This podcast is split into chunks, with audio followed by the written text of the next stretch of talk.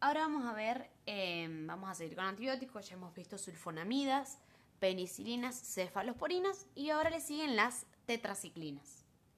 Las tetraciclinas se descubren frente a la necesidad de encontrar nuevos antibióticos potentes. Por esto es que se comenzó a investigar la cepa bacteriana Streptomyces aerofaciens. Y a finales de la década de los 40 aparecieron finalmente las primeras tetraciclinas de la mano del científico estadounidense Benjamin Mingeduer. La estructura básica de las tetraciclinas consiste en núcleo tetracénico, también llamado naftacénico. Son sustancias anfotéricas y son escasamente solubles en agua, por lo que se emplean generalmente en forma de sales. En cuanto al mecanismo de acción de las tetraciclinas, eh, son inhibidoras de la síntesis proteica mediante la unión reversible a la subunidad 30S del ribosoma. Entonces, las tetraciclinas son bacteriostáticas, pero en concentraciones elevadas pueden llegar a ser bactericidas. Tetraciclinas entonces, inhiben la síntesis proteica ya que se unen reversiblemente a la subunidad 30S del ribosoma. Se clasifican mm, como naturales y semisintéticas. Las naturales son las que mm, son las tetraciclinas que fueron aisladas del streptomyces y lo son las clorotetraciclina hallada en descubierta en 1948, y la oxitetraciclina, descubierta en 1950. En el caso de las tetraciclinas semisintéticas, ejemplos son la metaciclina, la doxiciclina, minociclina, la rolitetraciclina, que es una prodroga, y la limeciclina. Estas semisintéticas fueron descubiertas entre los años 1965 y 1976. El uso de este tipo de antibióticos, de las tetraciclinas, es cada vez mayor, tanto en salud humana como así también en medicina veterinaria, especialmente como factores de crecimiento animal. Ha provocado eh, este uso, digamos, en aumento de estos antibióticos, ha provocado la aparición de una creciente resistencia bacteriana hacia las tetraciclinas. Las glicilciclinas, descubiertas en 1993, constituyen la última generación de las tetraciclinas semisintéticas descubiertas, debido a la modificación de la posición 9 del anillo tetracíclico. La tigeciclina, tigeciclina es el principal representante de esta nueva familia de tetraciclinas, las glicilciclinas. Decimos que las glicilciclinas son la última generación de las tetraciclinas y se obtienen a partir de la modificación de la posición 9 del anillo tetracíclico. El nivel de absorción de las tetraciclinas en el tracto gastrointestinal dependerá de los sustituyentes. Las tetraciclinas que poseen una absorción oral casi del 100% son la doxiciclina y la minociclina, que ambas son semisintéticas. En cuanto a la estabilidad y la degradación, la tetraciclina en un medio ácido libera un protón y eh, también un grupo oxidrilo, obteniendo una anhidrotetraciclina. Y en medio básico, la tetraciclina va a liberar un oxidrilo, obteniendo la isotetraciclina. Entonces, en medio ácido obtenemos anhidrotetraciclina y en medio ácido en medio básico, la isotetraciclina. En cuanto a la relación estructura-actividad, son varias, eh, por no decir muchas, las modificaciones estructurales que se pueden efectuar en la estructura de una tetraciclina. Sin embargo, las que son más relevantes para la molécula, según mi punto de vista, son cuatro. Eh, si se modifican de cualquier forma eh, en la posición 1 y 3, el efecto es una inactividad bacteriana. Luego, en la posición 4, eh, la modificación, o sea, bueno, la N-dimetil es esencial. O sea, es fundamental mantener la posición, el N-dimetil, en la posición 4. Luego, eh, el siguiente, la siguiente modificación estructural es la remoción del oxidrilo, del metil o ambos, que se encuentran en la posición 6, y si son removidos, el compuesto es más activo y más estable.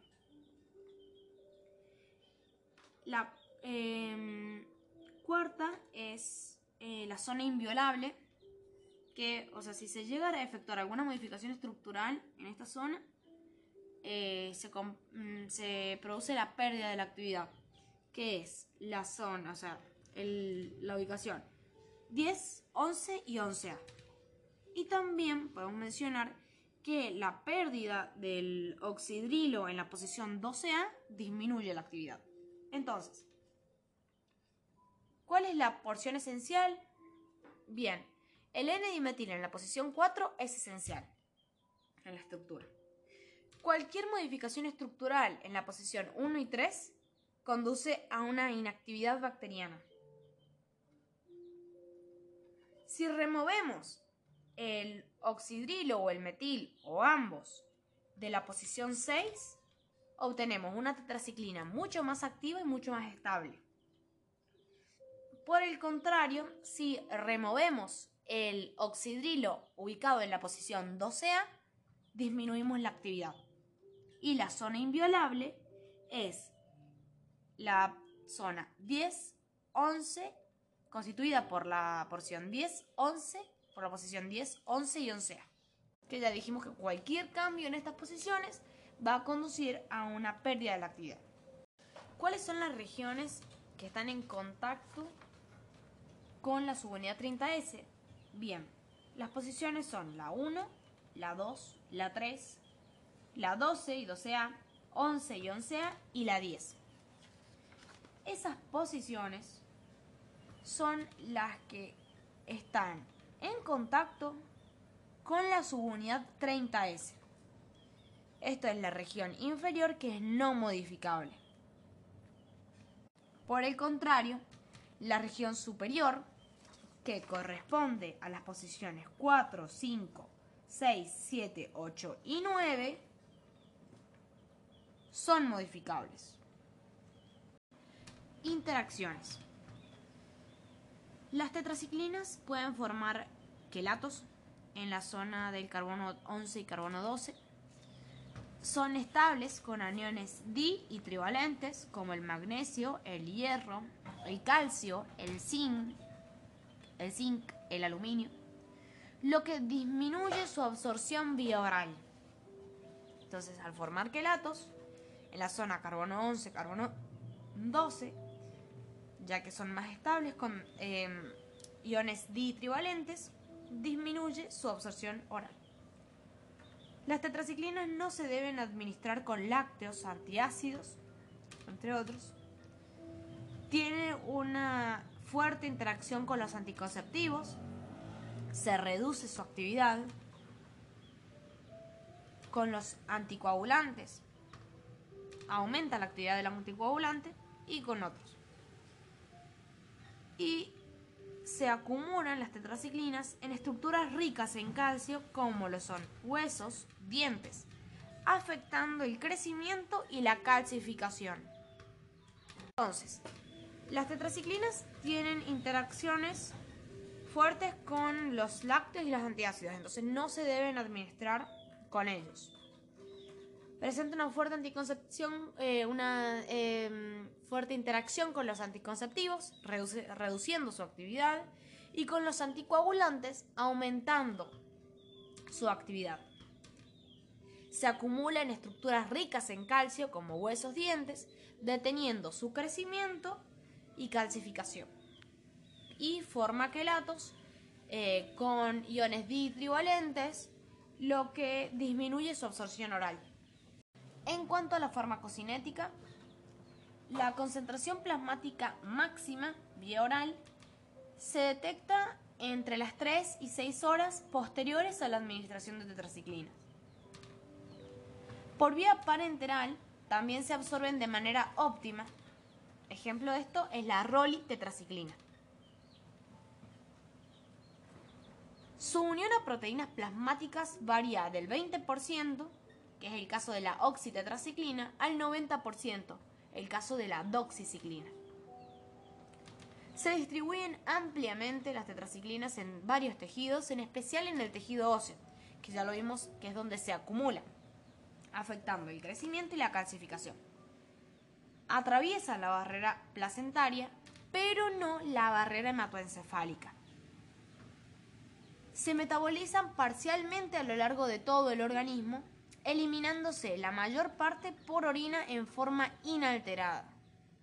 A nivel renal presentan fenómenos de reabsorción tubular, cuyo porcentaje depende del tipo de tetraciclina, lo que explica las diferencias respecto al tiempo de vida media plasmática de cada una de ellas. Por ejemplo, la clortetraciclina, que dijimos que era una, eh, la primera tetraciclina de origen natural en 1948, descubierta en 1948, la clortetraciclina posee un tiempo de vida media inferior al a las 5 horas, mientras que la doxiciclina, una semisintética, posee un tiempo de vida media superior a las 15 horas. Recordemos este, digamos, punto que es fundamental, que atraviesa la barrera placentaria pero no la barrera hematoencefálica. Y se eliminan por orina y la mayor parte de forma inalterada.